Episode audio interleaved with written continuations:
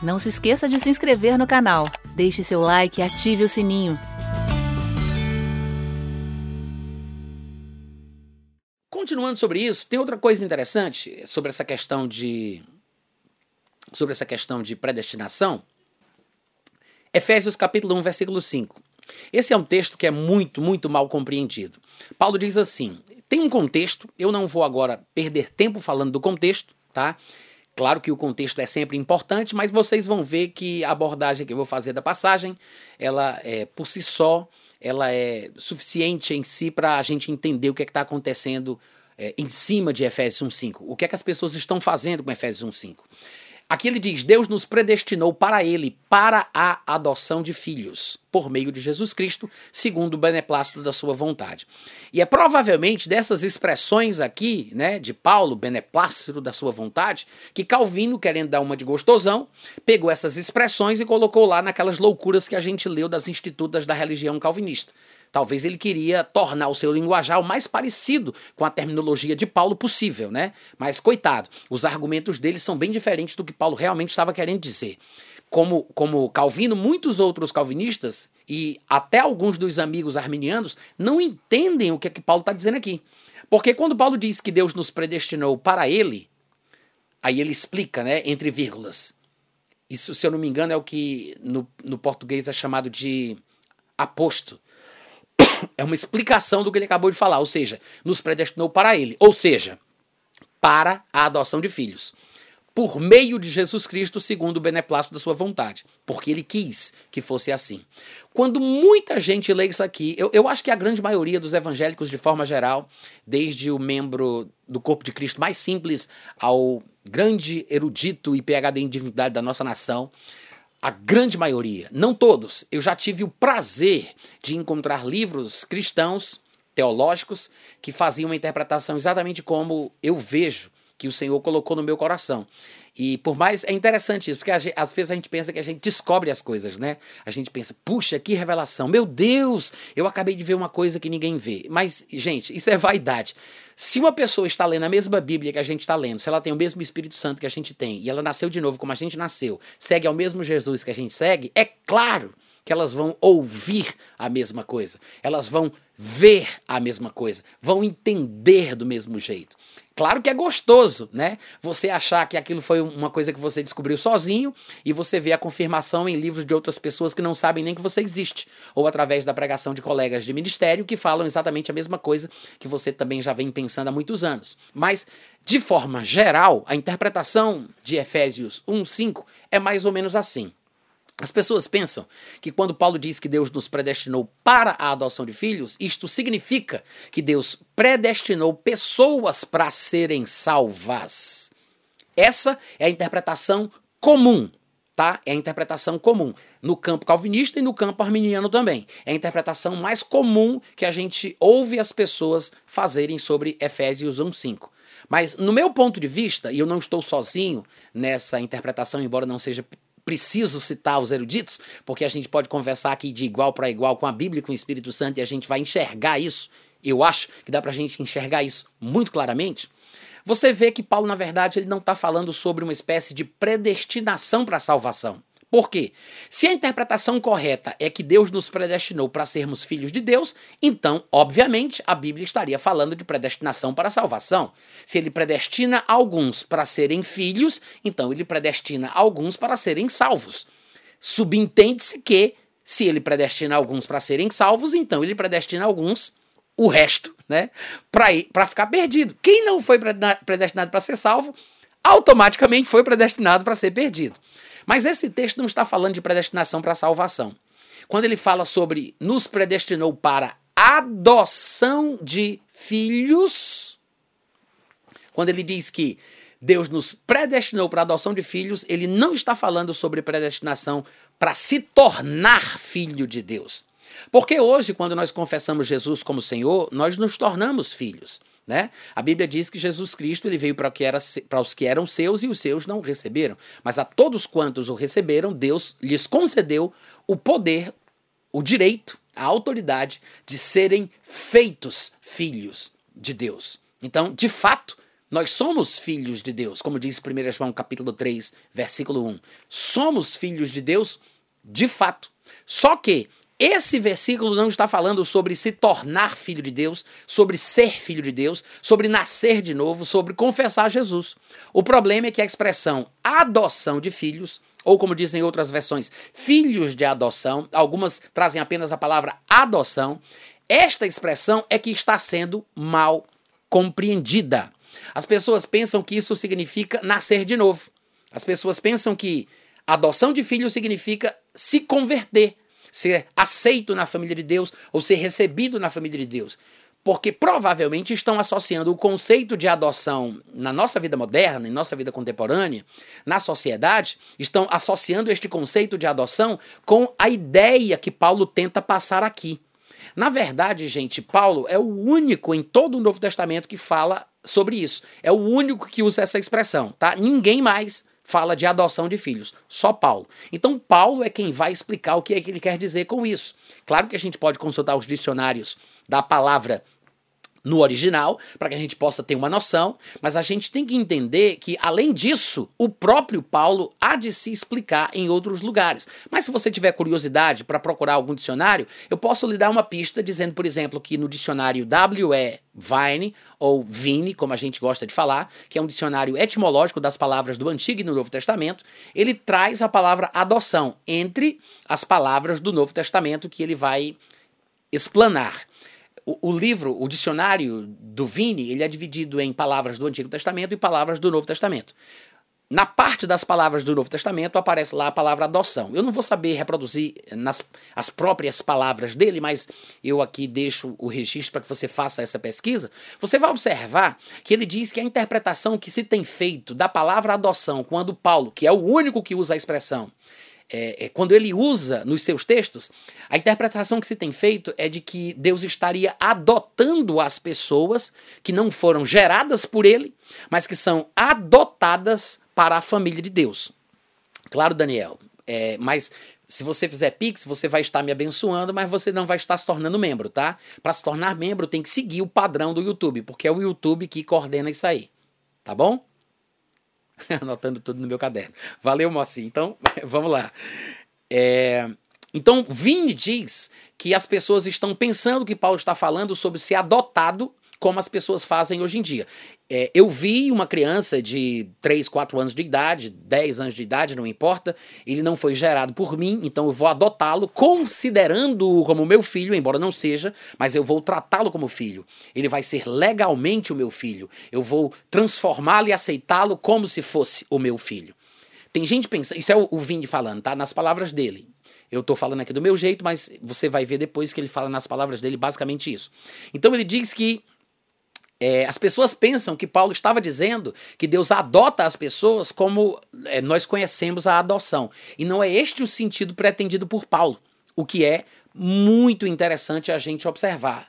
Porque faz sentido a gente entender que Paulo não está falando sobre adoção nesse sentido que a gente conhece. Porque nós não somos adotados por Deus, nós somos filhos gerados por Deus. Quantos textos nós conhecemos que falam que Deus nos gerou? E tem mais, nos gerou pela sua semente tá? Pela sua semente. Em alguns lugares do Novo Testamento, a palavra semente, ela é traduzida de uma palavra grega que é esperma ou esporra tá? Às vezes é, é, uma palavra ou outra, mas o que é interessante é que a gente entenda que essa palavra grega significa exatamente isso: é a semente. Tem a semente do passarinho, tem a semente de outros animais, tem a semente das árvores e tem a semente humana, tem a semente divina. A semente de Deus é a sua palavra. Então a Bíblia diz que Deus nos gerou pela sua divina semente. Eu não fui recalchutado. Eu não sou simplesmente considerado e aceito como filho sem ser de verdade. Não, eu nasci de novo. Eu fui gerado por Deus, da semente divina.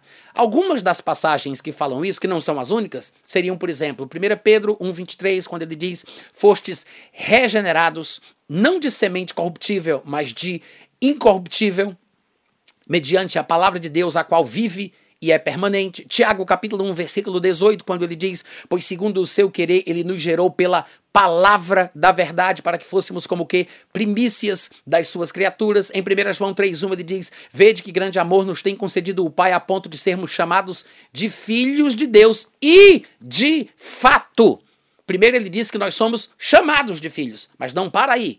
Ele disse: E de fato somos filhos de Deus. E é por essa razão que o mundo não nos conhece, porquanto não o conheceu a ele mesmo. Ele está dizendo que o mundo não nos conhece, não nos entende, porque não entende e não conhece Jesus. Ele está igualando a nossa filiação a Deus é, com a de Jesus. Ou seja, nós somos filhos de Deus de nascença, não porque fomos adotados. Ou seja, considerando aí o argumento de, de Vine, do, do Vine, né? É, realmente é verdade. Muitas pessoas, quando leem as passagens onde Paulo usa a palavra adoção, sempre interpretam como se isso significasse que nós fomos adotados, acolhidos, mas não gerados por Deus. Ou seja, eu sou considerado como filho, sem ser filho de fato e de verdade. E isso entraria em contradição com a própria Bíblia. Então, essa expressão adoção de filhos ou filhos de adoção, ou a, ou a, simples palavra adoção, não é exatamente o que a maioria das pessoas pensa que é, tá? Quando Paulo diz que Deus nos predestinou para a adoção de filhos, só ele sabe o que ele quer dizer com isso. Há poucos lugares no Novo Testamento onde Paulo usa essa expressão. Aparece aqui em Efésios capítulo 1, versículo 5, aparece em Romanos capítulo 8, versículo 23, aparece em Gálatas capítulo 4, mas Todas as vezes, Paulo tem uma pretensão muito clara no contexto ao usar a expressão. E a gente tem que, claro, se valer da própria explicação de Paulo, o que é que ele quer dizer quando ele diz isso? O que é que ele tem em mente quando ele usa essa expressão? Já que ele é o único a usar essa expressão, nenhum outro escritor do Novo Testamento fala da mesma forma, o que é que ele quer dizer com isso? A forma mais simples da gente entender o que é que ele quer dizer com isso é a gente ler o que Paulo chama o que é que ele quer dizer, o que é que ele, o que é que ele considera ser a adoção de filhos. E lá em Romanos 8, 23, ele deixa isso bem claro. Para quem não lembra, o contexto do versículo 23 está falando sobre a futura transformação do corpo humano. Para que você possa é, rememorar, né? Eu quero lembrar que lá no versículo 17 ele disse assim: Se somos filhos de Deus, nós somos herdeiros de Deus, e subentende-se que se eu sou herdeiro de Deus, eu sou co-herdeiro com Cristo Jesus. Agora, se eu sofrer com Jesus, ou como Jesus, com certeza eu vou ser glorificado como ele.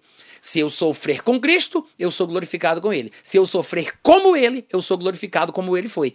É isso que está em voga aqui. É tanto, tanto assim que ele diz: Porque para mim tenho por certo que os sofrimentos do tempo presente não podem ser comparados com a glória que há de ser revelada em nós. Sofro com Cristo, sou glorificado como Cristo. Cristo sofreu e foi glorificado. Primeiro ele experimentou alguns sofrimentos para depois entrar na sua glória. Então eu sou participante dos sofrimentos de Cristo e também participante da glória que há de ser revelada em nós. Esse é o princípio. Eu sofro, Jesus sofreu, ele foi glorificado eu sofro, eu serei glorificado. Porque, para mim, diz Paulo, tenho por certo que os sofrimentos do tempo presente não podem ser comparados com a glória que há de ser revelada.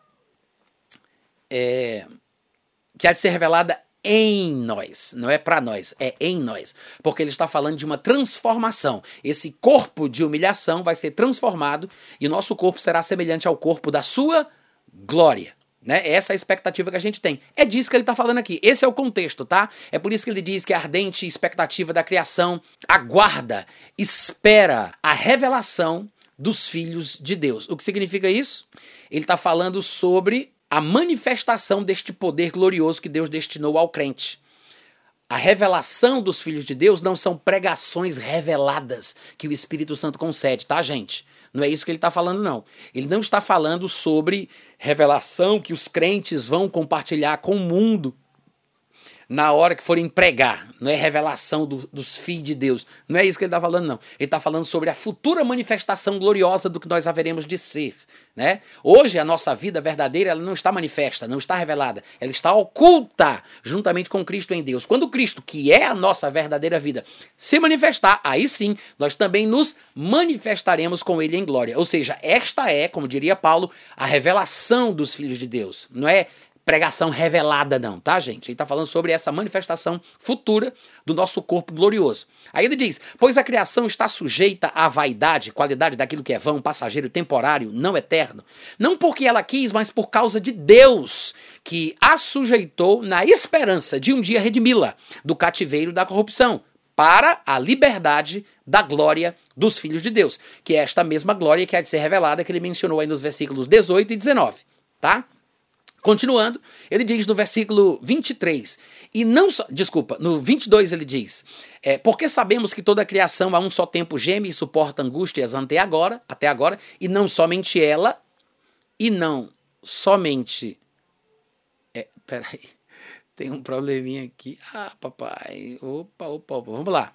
Aí diz, e não somente ela, mas também nós, que temos as primícias, primícia é, ao pé da letra seria o que a gente chama de primeiro fruto. São os primeiros frutos. É, interpretando, para a gente entender o que ele, quer, o que ele quer dizer com isso, ele está falando daquela degustação do que vai vir, né? É aquela, aquela prova inicial, aquela degustação, é, é, é, é aquele primeiro ponto ali em que você experimenta algo que você vai ter em mais maior quantidade, em mais abundância, tá? E aí ele continua.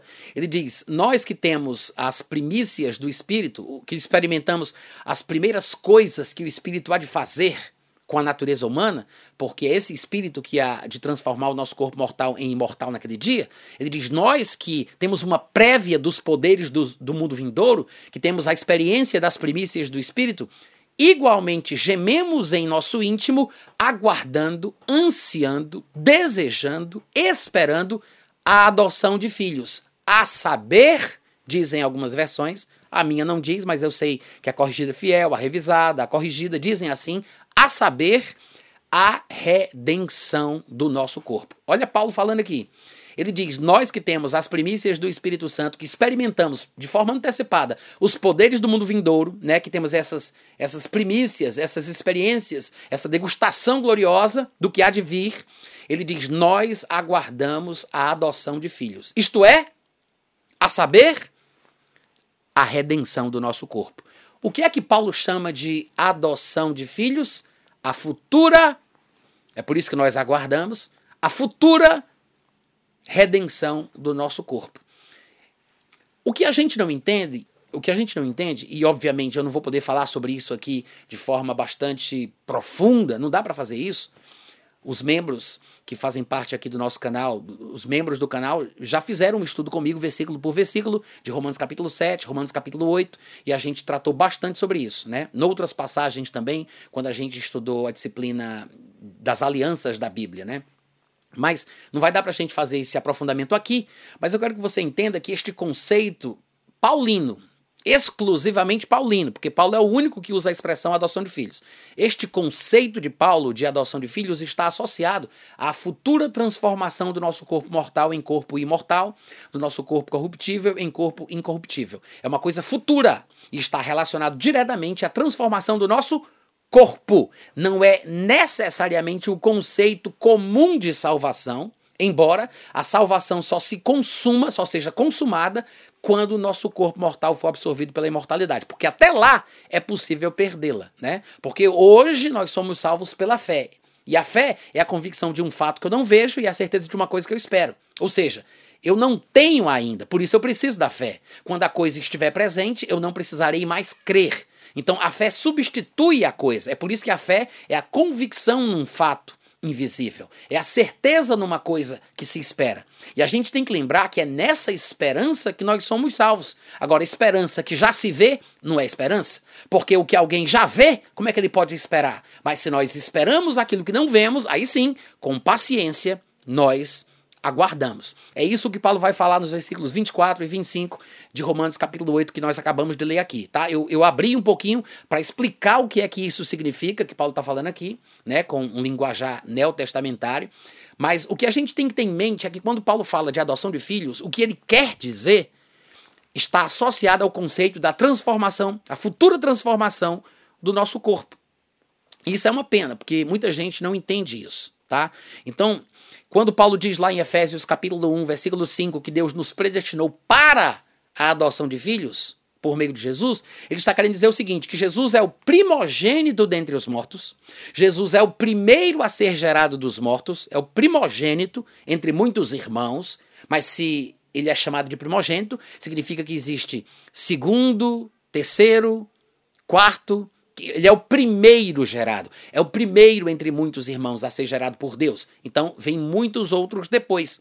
Isso significa o seguinte: que por meio de Jesus, por meio da ressurreição de Jesus, nós fomos regenerados para uma esperança viva. É uma herança incorruptível, que não murcha, que está reservada para nós nos céus, na pessoa de Jesus. Ele é o nosso protótipo. Ele é o nosso precursor, como diz Hebreus 6,20, que penetrou os céus. Ele é aquele que hoje possui em si o que nós teremos um dia.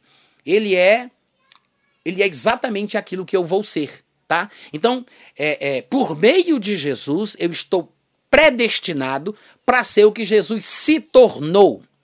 E aqui eu quero falar que algumas pessoas não compreendem o que eu chamo de três estados da existência eterna de Jesus Cristo.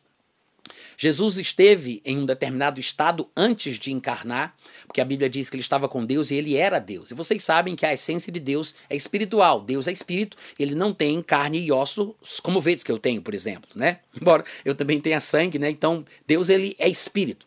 E Jesus estava exatamente na forma de Deus. Mas a Bíblia fala que em determinado momento da história ele esvaziou-se da sua glória e ele nasceu em figura humana e foi reconhecido assim. E em figura humana ele foi servo de Deus e um servo obediente e obediente até a morte e morte de cruz. E aí Deus o exaltou sobremaneira, dando-lhe um nome que está acima de todo nome.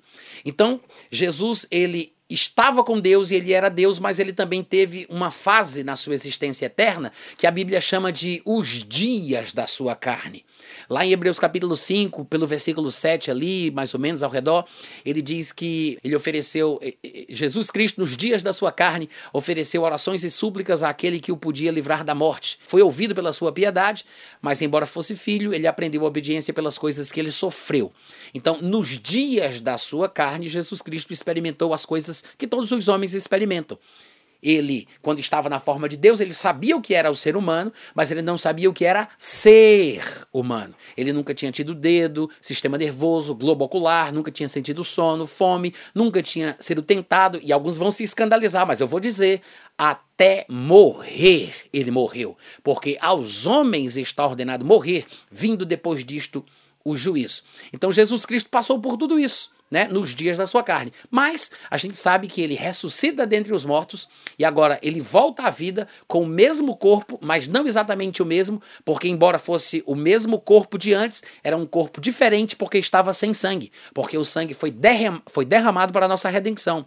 A Bíblia diz que sem o derramamento do sangue não há remissão de pecados. Então ele derramou o sangue na terra e subiu aos céus num corpo de carne e ossos para agora se apresentar diante de Deus no mesmo mesmo céu, mas agora para se apresentar por nós como nosso representante e com este novo corpo de carne e ossos, vivificado não mais pelo sangue, mas pelo Espírito Santo, ele flexionou os seus novos joelhos e se assentou à direita da majestade nas alturas ô glória, de onde ele há de vir julgar os vivos e os mortos. Então, hoje, Jesus tem um corpo de carne e ossos. Hoje, ele está sentado à direita de Deus, lá em cima, no terceiro céu, no céu dos céus, no céu mais alto. Jesus Cristo está sentado. Ele está sentado. Às vezes o povo diz assim: Ah, Jesus tem as marcas na sua mão para provar a sua humanidade e o seu amor pelos homens. Mais do que as marcas na mão, ele tem a mão nas quais as marcas foram feitas. Mais do que uma marca no seu lado, ele tem um lado inteiro no qual a marcação pode ser feita. Ele tem pé, ele tem mão, ele tem braço, ele tem corpo, ele tem cabeça, ele tem tudo! Ô oh, glória! Ele tem um corpo de carne e de osso, gente. Então, este é o nosso Jesus Cristo. Claro que hoje ele está unido com a glória que ele tinha antes que houvesse mundo. Então há uma diferença nos estados de Jesus Cristo ao longo da sua existência eterna, antes, durante e depois. Nós encontramos passagens proféticas do Antigo Testamento que, às vezes, num mesmo enunciado, nós encontramos declarações que estão é, relacionadas a cada um destes estados. Mas, como a, a palavra profética, atemporal, ela traz tudo numa, enuncia, numa enunciação de voz só, a gente pensa que isso reflete o que Jesus é o tempo inteiro. Né? É, é ou seja, esses três estados o mesmo, ao mesmo tempo, de uma vez só, eternamente. Mas está falando sobre estas realidades que seriam compreendidas depois que Jesus se manifestasse na, na história humana, como aconteceu. Então, ao longo da sua existência eterna, a Bíblia testemunha sobre estes três estados distintos da pessoa de Jesus Cristo. Hoje, Jesus ele tem uma condição diferente daquela que esteve quando estava na terra. É por isso que lá em Colossenses capítulo 3, Paulo vai dizer que se nós é, se nós ressuscitamos, não, ele diz que nós morre, fomos ressuscitados juntamente com Cristo, então nós temos que buscar as coisas que são do alto, onde Cristo vive sentado à direita de Deus. Pensai nas coisas do alto, não nas que são da terra, porque vocês morreram e a vossa vida está oculta, não está revelada, não está manifesta, ela está oculta, juntamente com Cristo, porque Cristo não está manifesto, Cristo não está revelado, ele está oculto. Assim como a nossa vida está oculta, Cristo também está oculto. É por isso que a nossa vida está oculta juntamente com Cristo.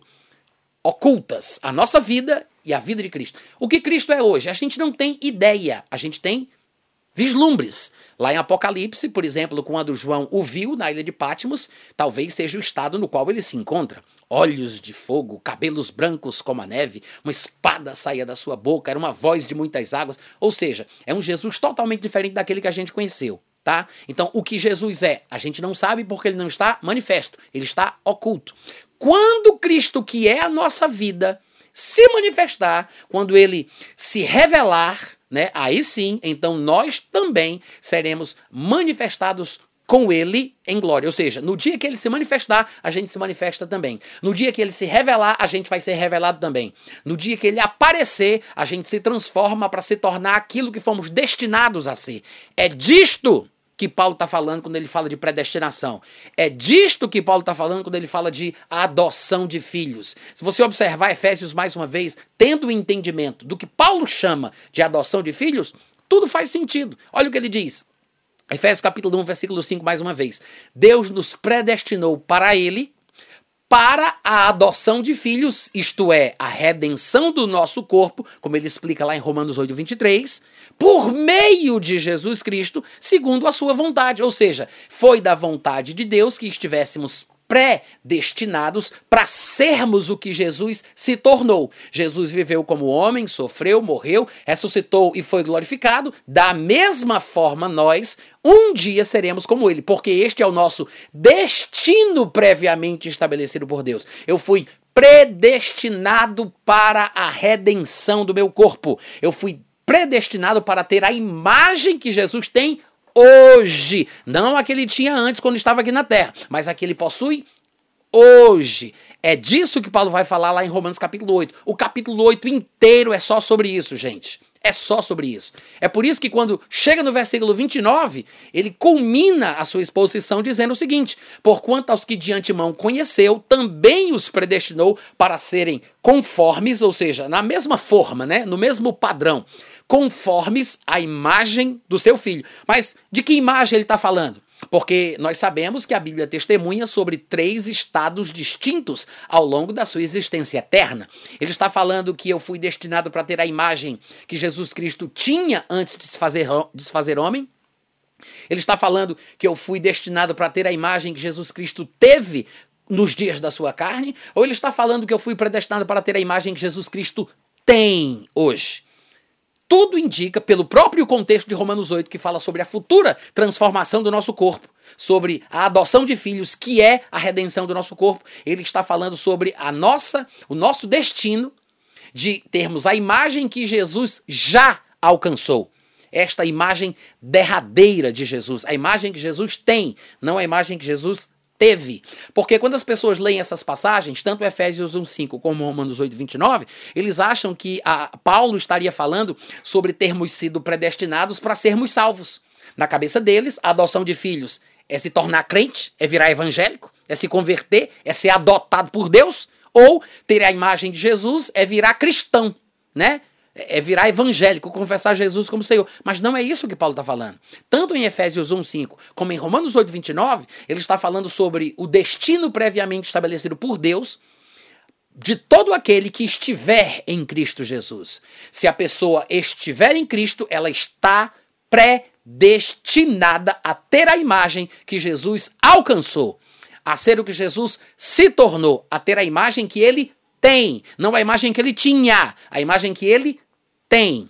Porquanto aos que de antemão conheceu, também os predestinou para serem conformes à imagem de seu filho, a fim de que ele seja o primeiro, o primogênito entre muitos irmãos. E aí o pessoal diz assim: tá, mas quando é que Jesus então foi gerado? A Bíblia deixa muito claro que foi quando ele ressuscitou dentre os mortos há dezenas de versículos do Novo Testamento, que são até corroborados por passagens proféticas do Antigo Testamento, que anunciam que a sua ressurreição seria o momento em que ele seria gerado como filho de Deus. É por isso que ele é chamado de primogênito dentre os mortos, porque ele é gerado a partir do momento que ele sai da morte. Quando ele ressuscita dos mortos, é o momento em que ele é feito, gerado como filho de Deus. Eu sei que muita gente não entende isso, mas eu gostaria de explicar em poucas palavras, embora muita gente vá ficar com dúvida, mas em poucas palavras eu quero que você compreenda o seguinte. Quando Paulo fala sobre a futura adoção de filhos, que é a redenção do nosso corpo, ele está falando sobre a nossa transformação futura no arrebatamento ou por meio da ressurreição, né? E é o mesmo princípio do qual Jesus Cristo fala quando ele menciona a ressurreição dos mortos. Alguns podem não lembrar, mas lá em Lucas capítulo 20, o, o, texto registra um debate teológico entre Jesus e os saduceus sobre o conceito bíblico da ressurreição. E Jesus, dando ali o seu ponto de vista a respeito do que ele entendia da ressurreição dentre os mortos, no versículo 36, eu não vou falar muito sobre essa passagem, porque eu já explanei ela detalhadamente no meu livro Arrebatamento Antes da Tribulação, tá? Quem, quem de vocês tem o livro pode conferir lá. Eu não sei qual é o capítulo, eu acho que é o capítulo 8, onde eu falo só sobre a primeira ressurreição. Eu falo bastante sobre isso nesse livro, que pode ser encontrado no meu site, tá, gente? loja.natanrufino.com.br ou então natanrufino.com.br barra loja. Lá tem esse livro e você vai encontrar essa explicação bem detalhadinha. Mas naquela passagem, Jesus está expondo ali o seu ponto de vista sobre a ressurreição dentre os mortos. Ele diz assim: os filhos deste mundo, no versículo 34, casam-se e dão-se em casamento. Mas os que são havidos por dignos de alcançar a era vindoura e a ressurreição dentre os mortos, não casam, nem se dão em casamento, pois não podem mais morrer, porque são iguais aos anjos e são filhos de Deus, sendo filhos da ressurreição. Jesus disse: porque ressuscitaram, são filhos de Deus. Observa a, a ligação entre o conceito de se tornar filho porque ressuscitou. Ele associa aí o conceito de ser filho de Deus com a experiência da ressurreição. Ô, David, eu tô vendo aí que você mandou uma perguntinha, né? Mandou uma ofertinha também. Muito obrigado, Deus te abençoe. Se destaca aqui na minha tela, né? Quando alguém manda uma oferta. Eu vou já dar uma olhadinha, tá? Primeiro eu quero concluir o raciocínio para eu não me perder. E depois eu vou dar uma olhadinha aí se você tá querendo fazer alguma pergunta. Ah, não, você tá só afirmando, né? Tá bom. Obrigado aí. Deus te abençoe, Davidson. Então, gente, olha só. Jesus chama aqueles que hão de ressuscitar dentre os mortos de futuros filhos de Deus, porque existe um, uma ligação entre o conceito, né, de que quem ressuscita se torna filho. Então, da mesma forma, Jesus, como nosso precursor, obviamente deve ter sido declarado filho de Deus quando ressuscitou dentre os mortos. Muita gente não entende isso. Inclusive, de fato, ele é chamado filho de Deus pelo Pai no momento do batismo nas águas, porque aquilo ali era uma representação da sua futura morte e ressurreição. Quando ele sai das águas, representando a ressurreição do filho de Deus que estava morto quando Adão pecou, quando ele sai das águas, que representa a ressurreição, a volta do Filho de Deus à vida, aí abre-se os céus e uma voz diz: Eis aí o meu filho, tá aí o meu filho. O Espírito Santo vem sobre ele e é dali para frente que ele começa a fazer milagres. Porque esta representação da ressurreição do filho era emblemática. É ali que a mensagem, o evangelho começa. O evangelho começa ali, tá? E aí Jesus vai morrer e ressuscitar de fato. Ele não somente se tornou conhecido como Filho de Deus através da representação do derramamento do sangue no batismo de João, mas através do derramamento de fato do seu sangue e da sua ressurreição dentre os mortos. O Filho de Deus, ele não veio somente por água, ele veio por água e veio por sangue, como João vai explicar lá na sua primeira epístola, tá? Mas Há textos que mostram claramente que é isso o que significa a ressurreição de Jesus. Por exemplo, Atos capítulo 13, no versículo 32 e 33, Paulo, explicando uma coisa para os seus compatriotas judeus, ele diz assim: Nós vos anunciamos o evangelho da promessa que foi feita aos pais, como Deus a cumpriu plenamente a nós, os seus descendentes. Pais são os patriarcas, os antepassados. Quando ele diz seus filhos, ele está falando filhos dos antepassados, tá? Como Deus a cumpriu plenamente a nós, os seus descendentes, os seus filhos, ressuscitando a Jesus, como também está escrito no Salmo 2: Tu és meu filho, foi hoje que eu te gerei. Olha só, Paulo está dizendo que quando Deus ressuscitou a Jesus dentre os mortos, ele cumpriu a passagem que diz: Tu és meu filho, hoje eu te gerei. Paulo está dizendo que quando ele ressuscitou dentre os mortos, ele foi declarado filho de Deus. Aí você vai dizer, gente, que loucura, nunca ouvi falar disso. Pois é, a gente não conhece muito os termos bíblicos do Novo Testamento e a gente fica um pouco perdido, né? Mas é exatamente isso que está escrito lá em Romanos capítulo 1, do versículo 1 em diante. Paulo diz assim: Paulo, servo de Jesus Cristo, chamado para ser apóstolo, separado para o evangelho de Deus, o qual foi por Deus outrora prometido por intermédio dos seus profetas nas sagradas escrituras com respeito a seu filho, o qual, segundo a carne, é filho de Davi mas ele foi declarado filho de Deus com poder pela ressurreição dentre os mortos. Tem gente que nessa hora está pensando, isso está na Bíblia? tá na sua Bíblia, né? Eu até gostaria de ter falado isso antes de Paulo, infelizmente ele falou antes de mim. Tá em primeira, tá em Romanos, capítulo 1, do versículo 1 ao versículo 4, tá? E essa verdade ela se repete em diversos lugares do Novo Testamento. Esse conceito de se tornar filho de Deus em poder por meio da ressurreição dentre os mortos.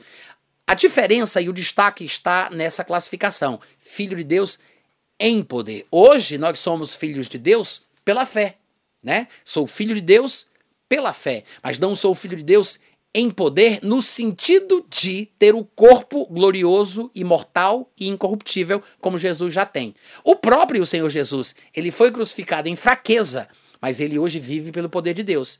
Ele foi crucificado segundo a carne, mas ele vive pelo poder do Espírito Santo. Então, Jesus Cristo também teve esse lado frágil, fraco, humano, razão pela qual ele conseguiu morrer, mas ele também hoje vive pelo poder de Deus, pela glória de Deus. Da mesma forma, ele era filho, mas agora ele foi declarado filho de Deus em poder. Essa realidade atual, essa, essa forma na qual Jesus se encontra hoje, é a imagem que nós fomos destinados a ter segundo a teologia de Paulo. É isso que ele diz lá em Romanos 8, 20, 29 e 30. É isso que ele diz lá em Efésios capítulo 1, versículo 5, versículo 11. É disso que Paulo está falando quando ele fala de predestinação. Nós somos predestinados para sermos o que Jesus Cristo já é, tá? É exatamente sobre isso aí. É uma pena que nem todo mundo entenda e por isso acaba é, confundindo. São, claro, eles se confundem em suas interpretações dos textos e confundem as outras pessoas. Se elas se detessem apenas às expressões bíblicas de Paulo, para que pudessem desenvolver a sua doutrina, o seu credo, o seu sistema de crença, seria muito mais fácil de ajudar as pessoas a entender o que está escrito. E eu não estou querendo invalidar a capacidade humana de interpretar, de filosofar e de criar conceitos e dogmas e doutrinas, tá, gente? Nós somos assim, precisamos entender e às vezes nós criamos termos e expressões que parecem que vão ajudar quando na verdade nos distanciam do verdadeiro sentido pretendido por Paulo, tá? Mas eu acredito que é sempre melhor a gente usar as expressões de Paulo, os textos de Paulo, a própria palavra de Deus para entender o que ela tem a dizer sobre qualquer assunto, inclusive essa questão da predestinação na teologia de Paulo. E por incrível que pareça, estamos a uma hora e 30 minutos falando e eu ainda estou aqui na metade do que eu queria falar com vocês hoje. Deixa eu pensar se a gente continua ou se a gente encerra e já deixa a segunda metade da primeira parte para a segunda parte.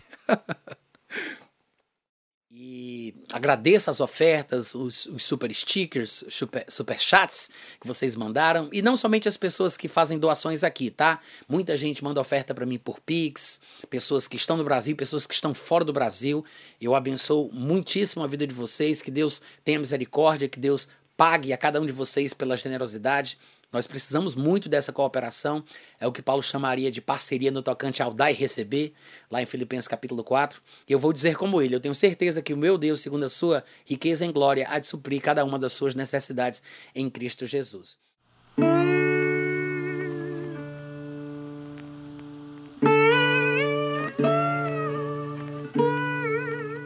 Este é um trabalho independente e conta com a ajuda das pessoas que têm sido abençoadas por ele. Se você quiser fazer parte do grupo de mantenedores desta obra, se informe das opções disponíveis na descrição deste vídeo. Agradecemos pela atenção e pelo carinho. Deus abençoe.